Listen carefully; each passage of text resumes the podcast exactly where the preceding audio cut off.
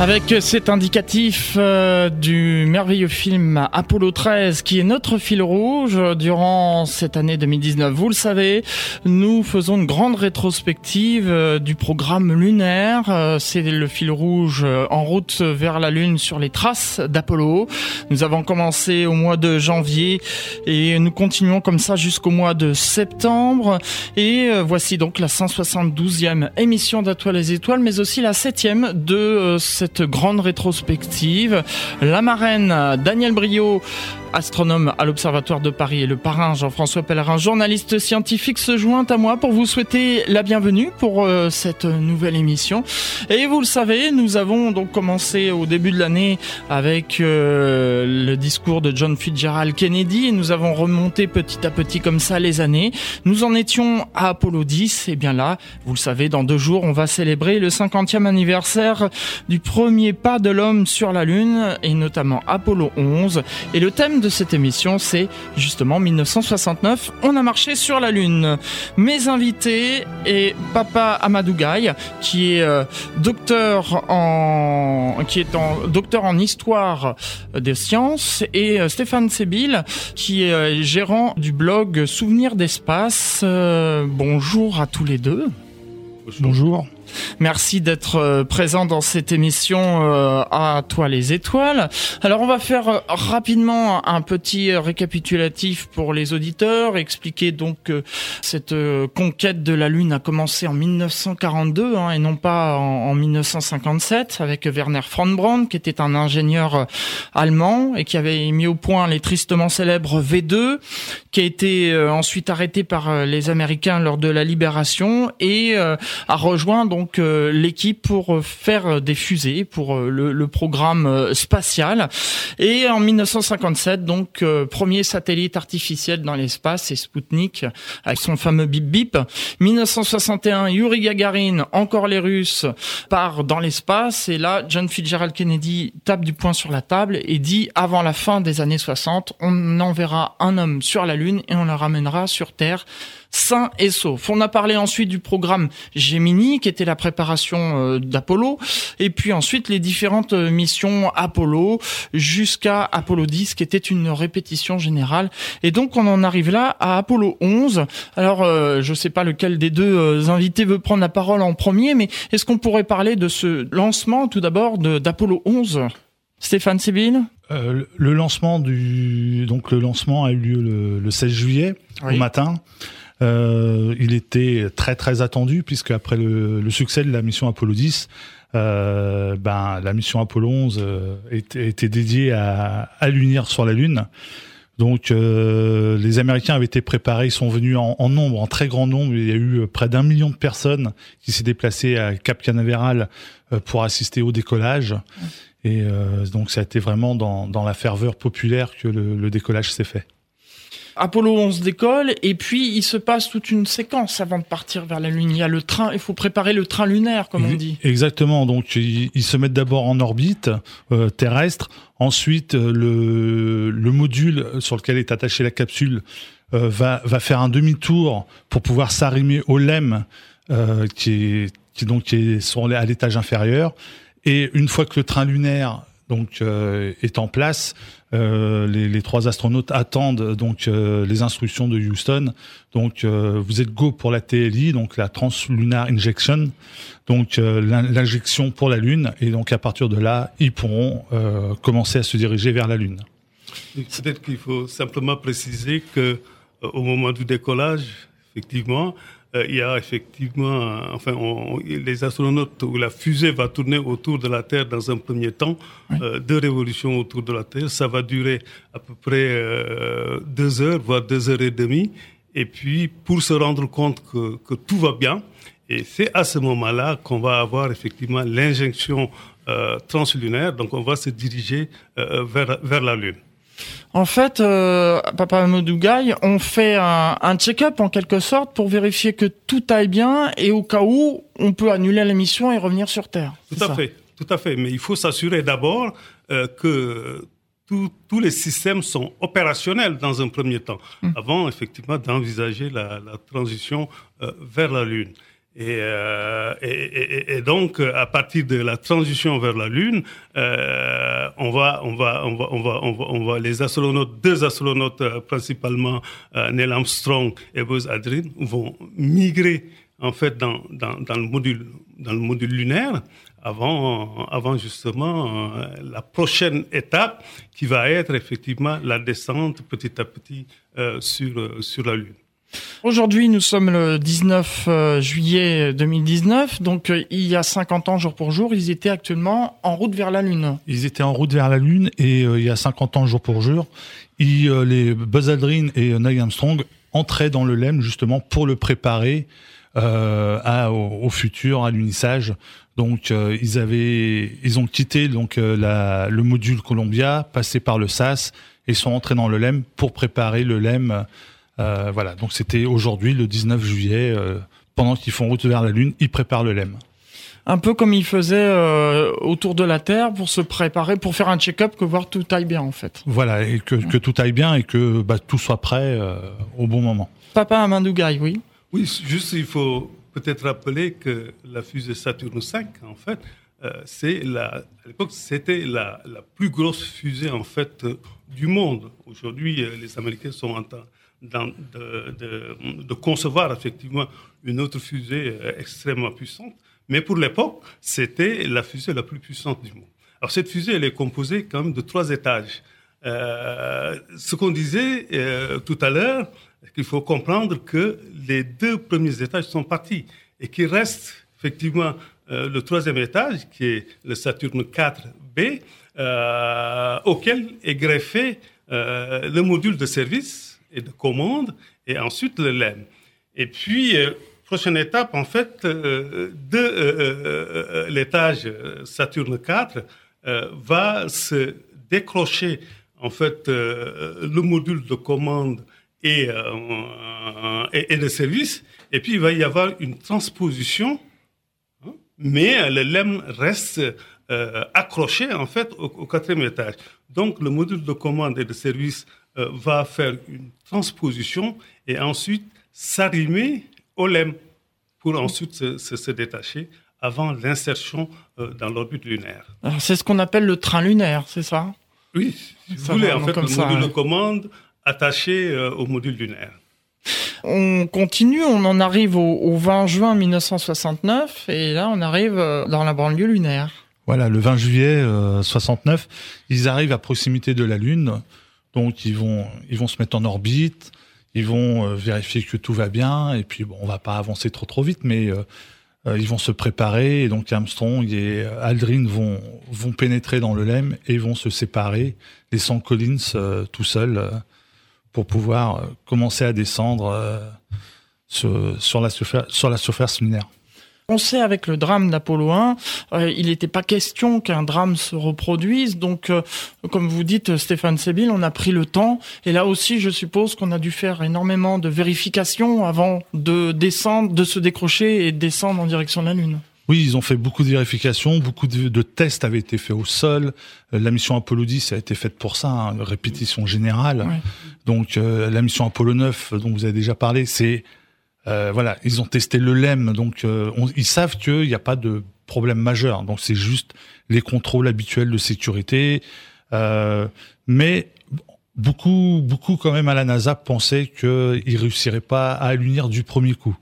Mm. Voilà, donc c'est la grande force de la mission, c'est que tout a bien marché quasiment de, de A à Z, du décollage au retour.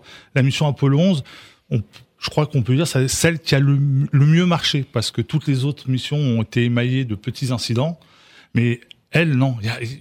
voilà, tout, tout est bien. Ils sont rentrés dans le LEM, ils ont tout préparé avant de se décrocher. Ils sont descendus. Alors effectivement, bah après on, y reviendra tout à l'heure, mais euh, il y a eu quelques petites péripéties, euh, des alarmes, ils dépassent le terrain, mais le LEM en, en lui-même, il n'y avait pas de problème. Quoi. Tout, tout a bien fonctionné.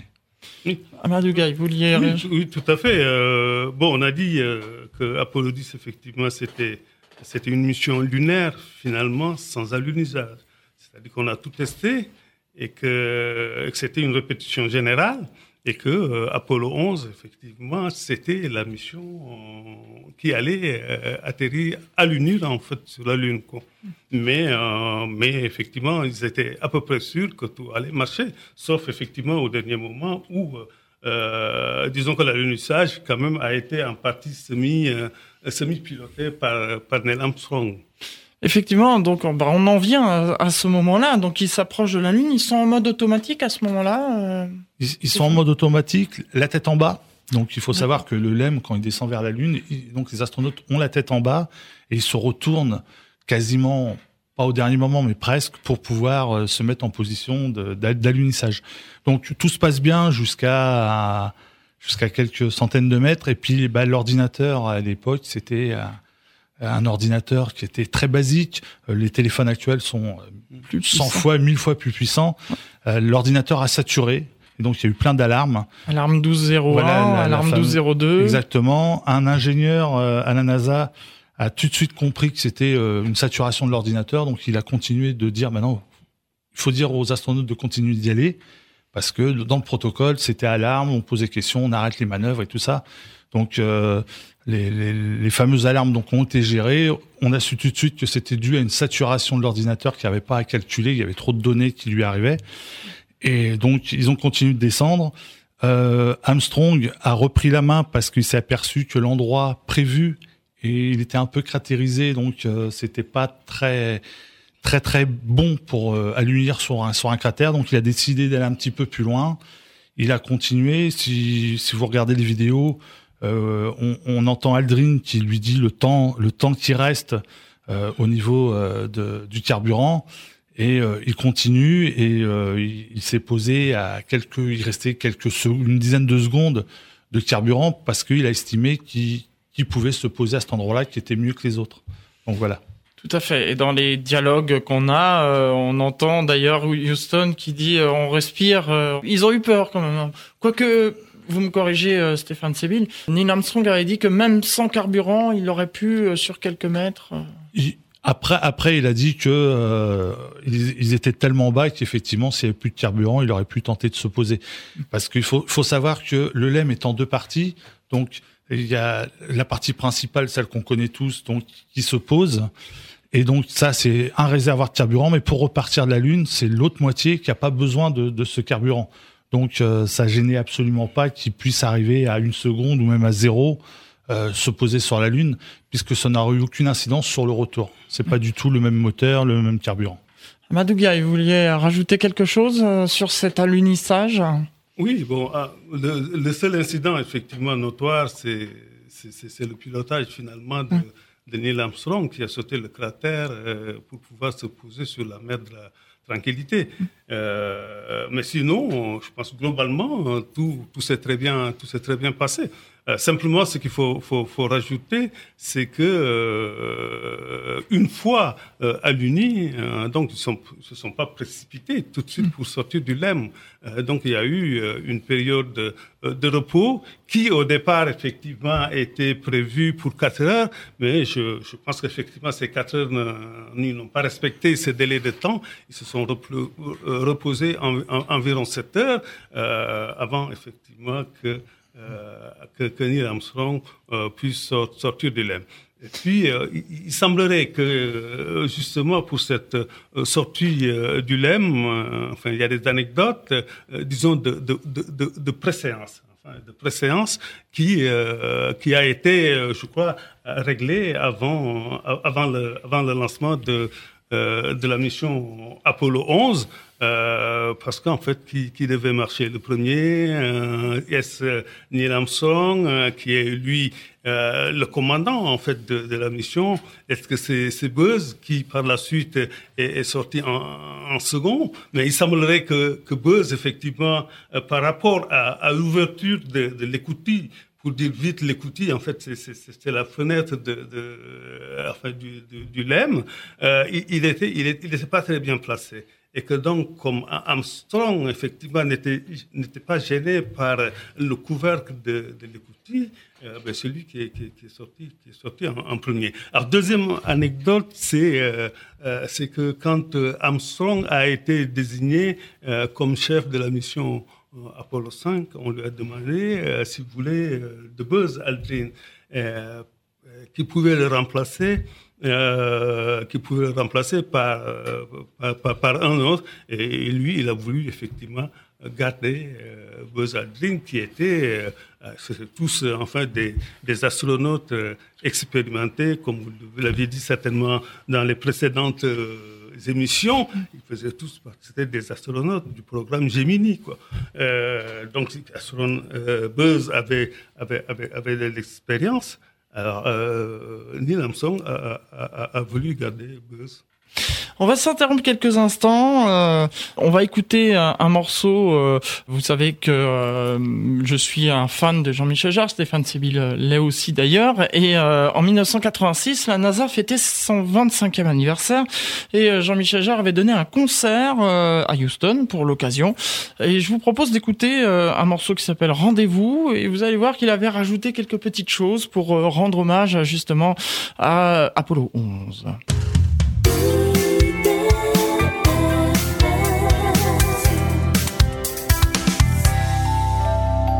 Retour dans les studios d'IDFM Radio Anguin pour euh, cette émission Entre chiens et loups, rubrique à toi les étoiles. Nous célébrons euh, le 50e anniversaire d'Apollo 11. Le thème de cette émission, je vous rappelle, 1969, on a marché sur la Lune. Mes invités Stéphane Sébil, qui est euh, gérant du blog Souvenirs d'espace, et Amadou Gaye, qui est docteur en histoire des sciences. Nous parlons donc euh, d'Apollo 11. Euh, on en était juste avant cette pause musicale sur euh, le moment où le LEM s'est posé sur la Lune. Arrive donc le moment où, Neil Armstrong commence à, descendre du module. Et là, il, explique en fait tout ce qu'il voit. Alors je ne sais pas qui veut prendre la parole entre Amadou Gaye.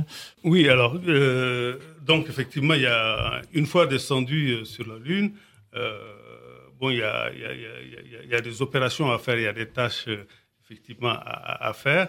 Donc on voit, quand on revoit les images, on voit un peu euh, la difficulté que euh, ça représente de se mouvoir, en tout cas sur, sur la Lune.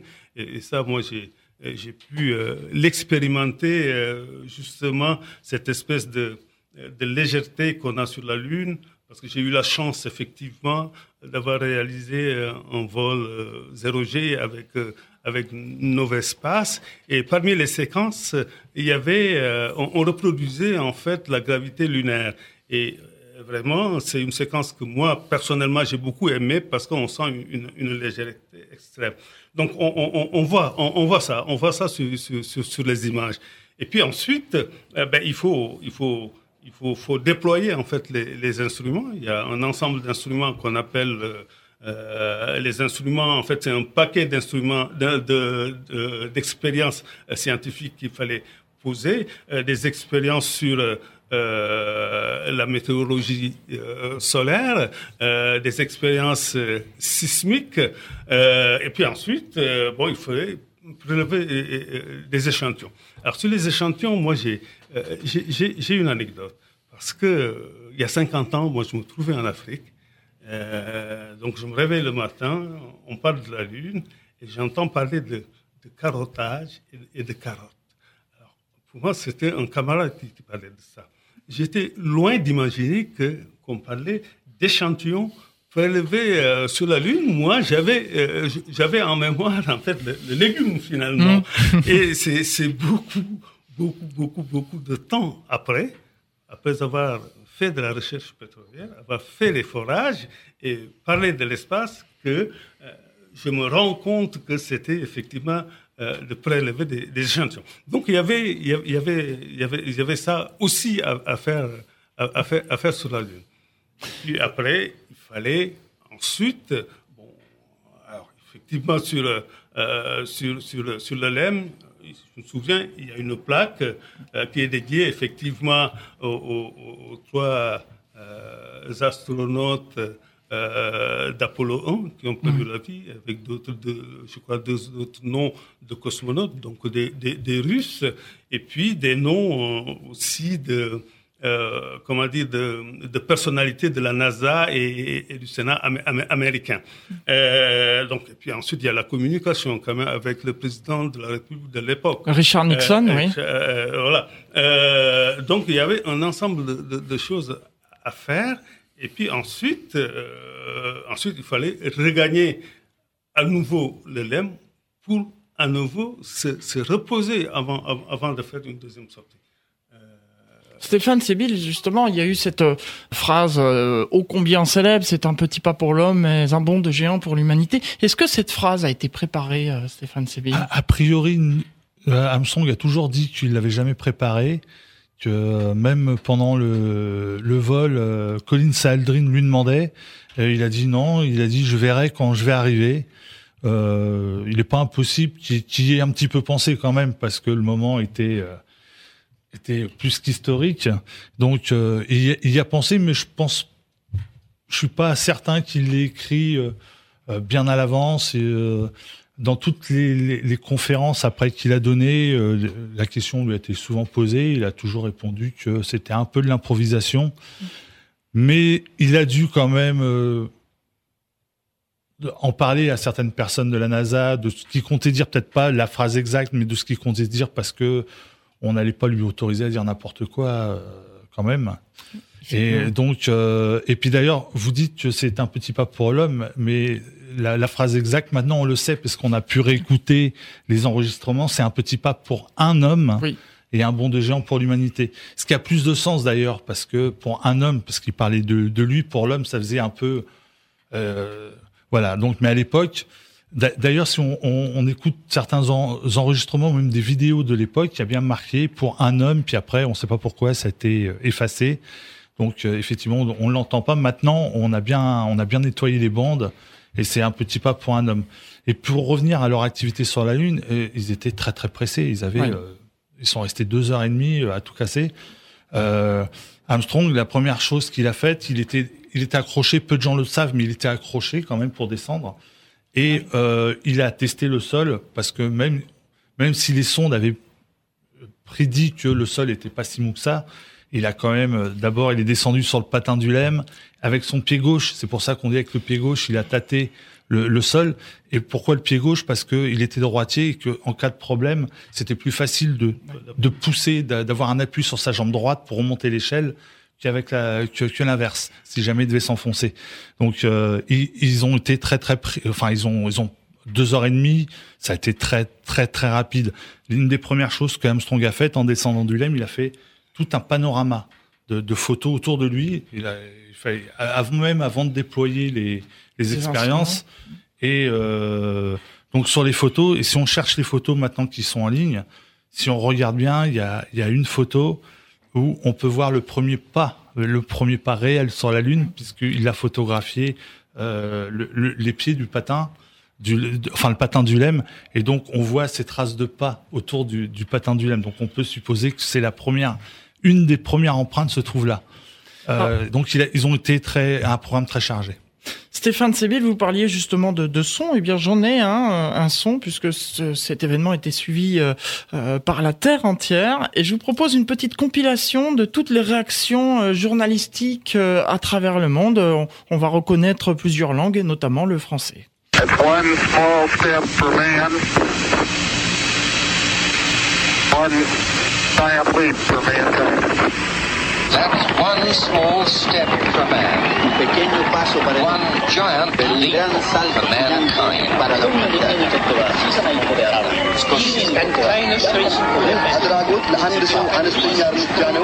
C'est un bond en avant gigantesque pour l'humanité. is on the moon. At four seconds. At the time, astronauts L'homme est sur la Lune 22h58min, の時47分、この間に、アンプロン戦艦、アンプロン、アンプロン、ロン戦艦、アン、アンプロン、ンプロン戦艦、アンン戦艦、アンプロン戦艦、アンプロン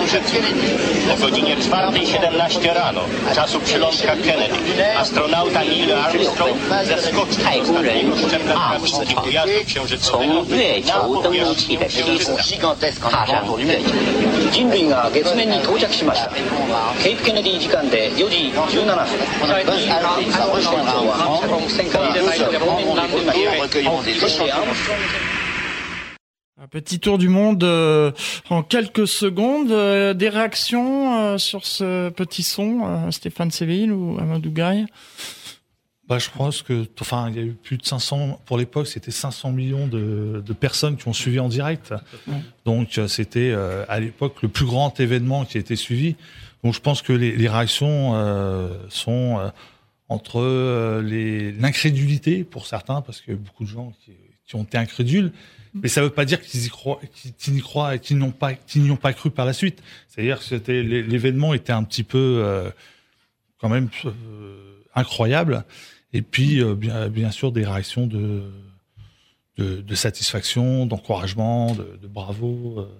Ensuite, on a Neil Armstrong et Buzz Aldrin qui remontent dans le LEM. Alors là, il y a une petite mésaventure. Ils ont failli rester sur la Lune. Qui réagit Amadou Gaï ou si on, si on parle de la même chose, euh, c'est euh, Aldrin lorsqu'il est remonté euh, sur dans le LEM avec son, son sac à dos a malencontreusement tapé un court-circuit qui devait un, un, un coupe-circuit euh, qui il l'a cassé. Et ce en fait ce coupe-circuit devait permettre de la mise en route du moteur de remontée. Donc c'était un petit peu embêtant mais bon, ils sont tous les deux ingénieurs, ils sont tous les deux sur la Lune. Donc ça a pris que quelques secondes pour penser.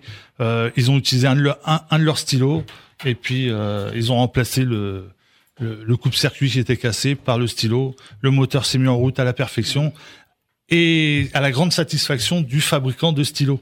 Parce que ah oui. euh, la, je sais pas si on peut citer la marque, si, si, les, les, les, les, fameux, enfin les fameux stylos Fisher voilà, donc c'était un Fisher qu'ils avaient, et donc il y a la grande euh, satisfaction de, de, la marque, et ben ça a boosté euh, leur vente. Amadou Gaï, euh, Stéphane Sébil, on va s'interrompre une seconde fois pour une deuxième pause musicale et puis on se retrouve ensuite pour la dernière partie de cette émission À toi les étoiles. Il y a dix ans, on célébrait le 40e anniversaire euh, du Petit Pas pour l'Homme et euh, c'était l'année mondiale de l'astronomie. C'était l'UNESCO, donc qui avait déclaré l'année 2009 année mondiale de l'astronomie, qui avait une hymne. Et je vous propose d'écouter justement l'hymne de l'année mondiale de l'astronomie. On se retrouve juste après.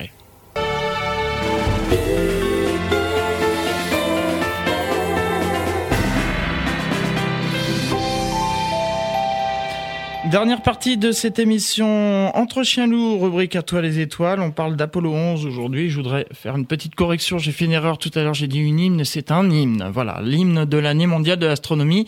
Ça a rappelé des souvenirs à mes invités. J'en ai vu certains qui avaient les yeux qui brillaient. On revient donc dans les studios, toujours avec Stéphane Sébil, qui est blogueur. Donc le blog, c'est Souvenirs d'espace. On donnera l'adresse en fin d'émission. Également, Papa Amadougaï, qui est docteur en en histoire des sciences. On en était euh, sur la Lune. Alors bientôt le retour. Cependant, il y a deux anecdotes. Stéphane Séville Oui, je, voulais juste ajouter que euh, ils sont restés donc très peu de temps sur la Lune. Ils ont beaucoup de travail. Euh, on voit principalement Buzz Aldrin en photo. C'est pour une, une, raison pratique. Il y avait qu'un appareil photo et c'est Armstrong qui le tenait. Donc il avait accroché sur sa poitrine. Donc c'est ce qui explique pourquoi on n'a pas de photos, très peu de photos. Enfin, il doit rester, il doit y avoir une photo d'Armstrong sur la Lune euh, prise par Aldrin à la fin de, la sortie euh, lunaire. Euh, sinon, c'est que des photos d'Aldrin et on peut voir Armstrong en reflet dans la visière d'Aldrin sur la fameuse photo d'Aldrin sur la Lune de face. Donc on, on c'est vraiment la photo, on le voit sur la Lune. Et puis euh, vous avez, vous parliez aussi du drapeau. Voilà, du, le drapeau. Donc euh, ils ont déployé très vite le drapeau américain. Euh, ça a été tout un, tout un, une, une machinerie entre guillemets euh, à, à, mettre en place parce que vu qu'il n'y a pas d'atmosphère sur la Lune, c'était très compliqué de faire tenir le drapeau américain. Donc il y a tout un système de baguettes qui le font tenir. Je dis ça pour ceux qui s'imaginent qu'on n'a pas été sur la Lune et que le drapeau est la grande preuve qu'on n'a pas été sur la Lune. Si, il y a tout un système de baguettes qui faisait que euh, le, le drapeau en lui-même tenait. Et dernièrement, il y a euh, le, le, responsable suisse des, de, la pro, de la première expérience qui a été déposée sur la Lune, donc qui est l'ALCEP, qui était une expérience pour récolter les, des, des particules de vent solaire. Donc, euh, il a, il a dit que lorsqu'il a fourni son, son appareil, à l'intérieur de, des, des, des mâts de, de, son appareil, il avait mis un petit drapeau suisse, ce qui lui a fait dire dernièrement que la Suisse, en fait, avait planté le drapeau avant le drapeau américain, que la Suisse était sur la Lune avant les Américains. Merci pour l'anecdote, euh, Stéphane Séville. Apollo 11 décolle, enfin tout au moins c'est le module, hein, c'est ça. Hein, les pattes du LEM restent sur la Lune et le module, lui, s'en va en, retrouver Michael Collins euh, à Madougaï. C'est ça. Euh, tout à fait. Euh, donc il y a une partie en fait du, LEM qui reste sur le sol, et puis il y a ce qu'on appelle le moteur de remontée qui va s'allumer et qui va faire monter en fait Neil Armstrong et, Buzz Aldrin pour rejoindre Michael Collins qui lui était resté en orbite autour de, autour, autour de la Lune. Et, et, et, et puis, et puis ensuite euh, donc ils vont, ils, ils, vont, ils vont, ils vont se, se, se, se, reposer déjà, et puis avant de pouvoir revenir, revenir sur, sur, sur Terre. Mais ça, ça, ça, ça, ça va durer un certain temps. Mm. C'est-à-dire que bon, la présence sur la Lune, euh, pratiquement, ça n'a ça pas duré longtemps. Ça va mm. durer, euh, si ma mémoire est encore fraîche, ça va durer euh, à peu près 2h30, 2h31 minutes, je crois. C'est ça. Euh, sinon, bon, beaucoup de repos, à mon avis, euh, beaucoup de, de situations d'attente en, en, en, orbite, en orbite lunaire euh, avant effectivement euh, de pouvoir euh, regagner, regagner la Terre en utilisant l'attraction gravitationnelle de un retour sur Terre qui se passe sans anicroche, hein, euh, accueilli en, en, héros, et ensuite euh, Neil Armstrong et Buzz Aldrin entament un tour du monde. Avec, Michael Collins. Hein. Avec Michael tous Collins, ouais.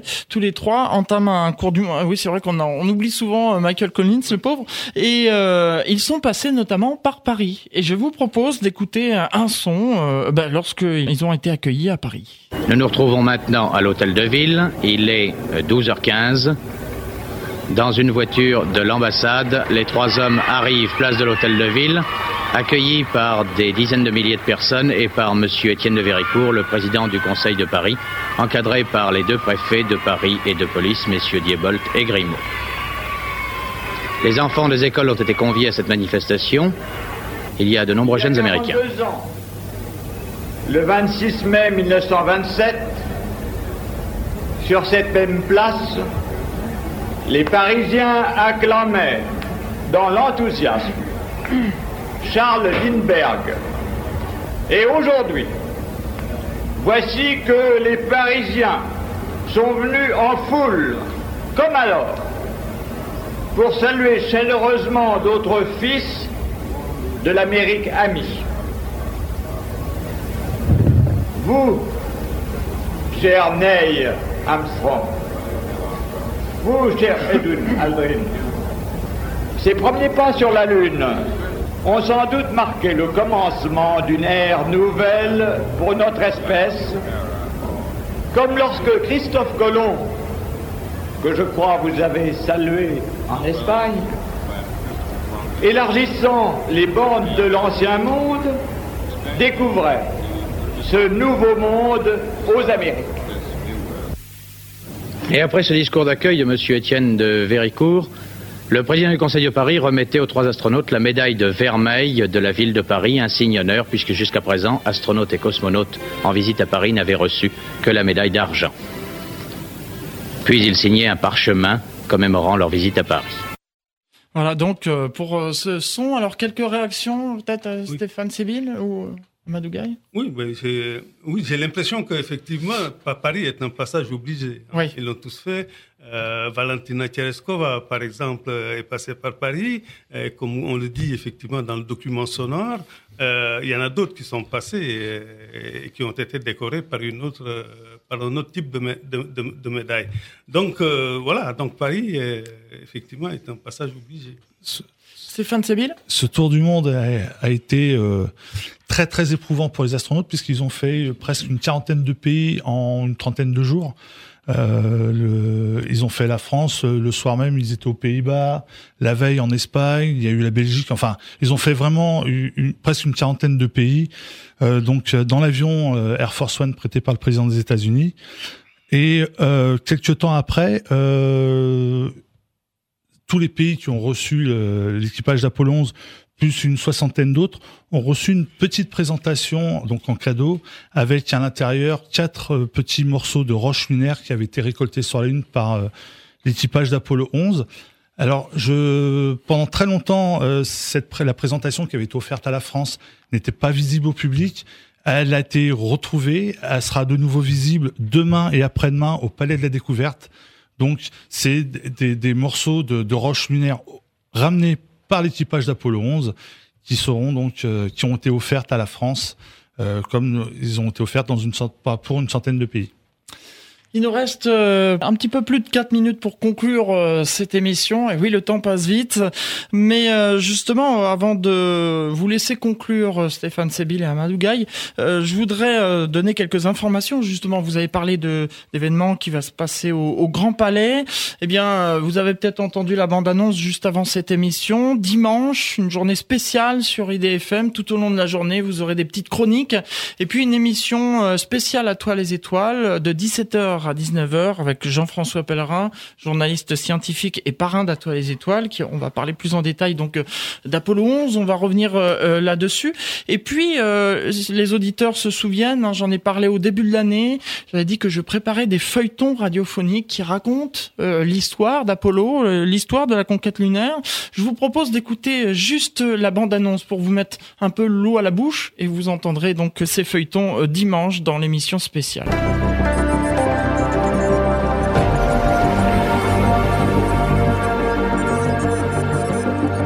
À l'occasion des 50 ans du premier homme sur la Lune, IDFM Radio Anguin vous propose de découvrir ou de redécouvrir cette formidable aventure à travers des feuilletons radiophoniques.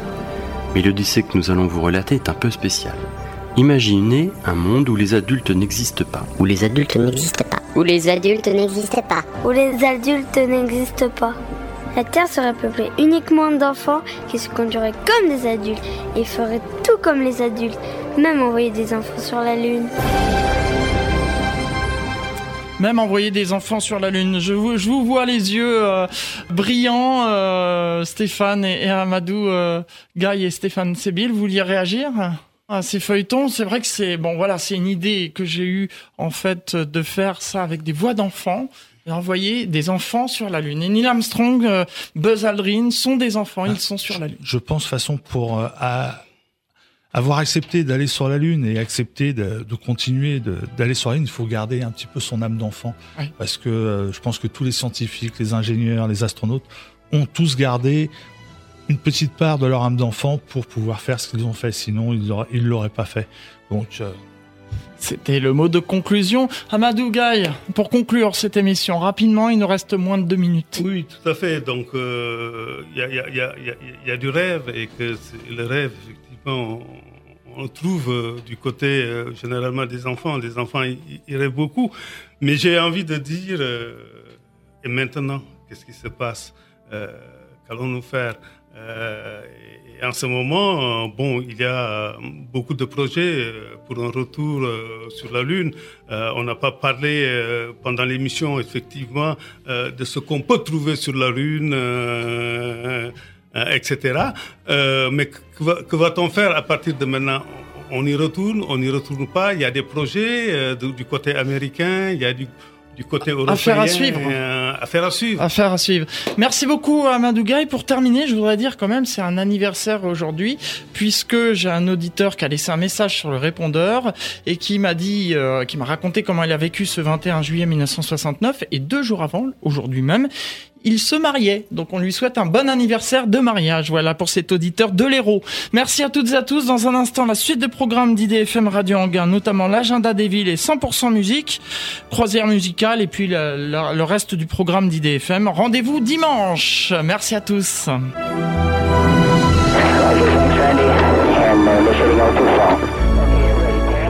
À l'occasion du 50e anniversaire du premier homme sur la Lune, IDFM Radio Anguin vous propose une grande rétrospective. En route vers la Lune, sur les traces d'Apollo. We choose to go to the moon in this decade and do the other thing. Not because they are easy, but because they are hard. Du discours de John Fitzgerald Kennedy jusqu'à la mission Apollo 17, en passant par Apollo 11, découvrez cette fantastique aventure qui marquera à jamais l'histoire de l'humanité. Rendez-vous chaque troisième vendredi de chaque mois de 17h15 à 18h dans l'émission Entre chiens et loups, rubrique À toi les étoiles.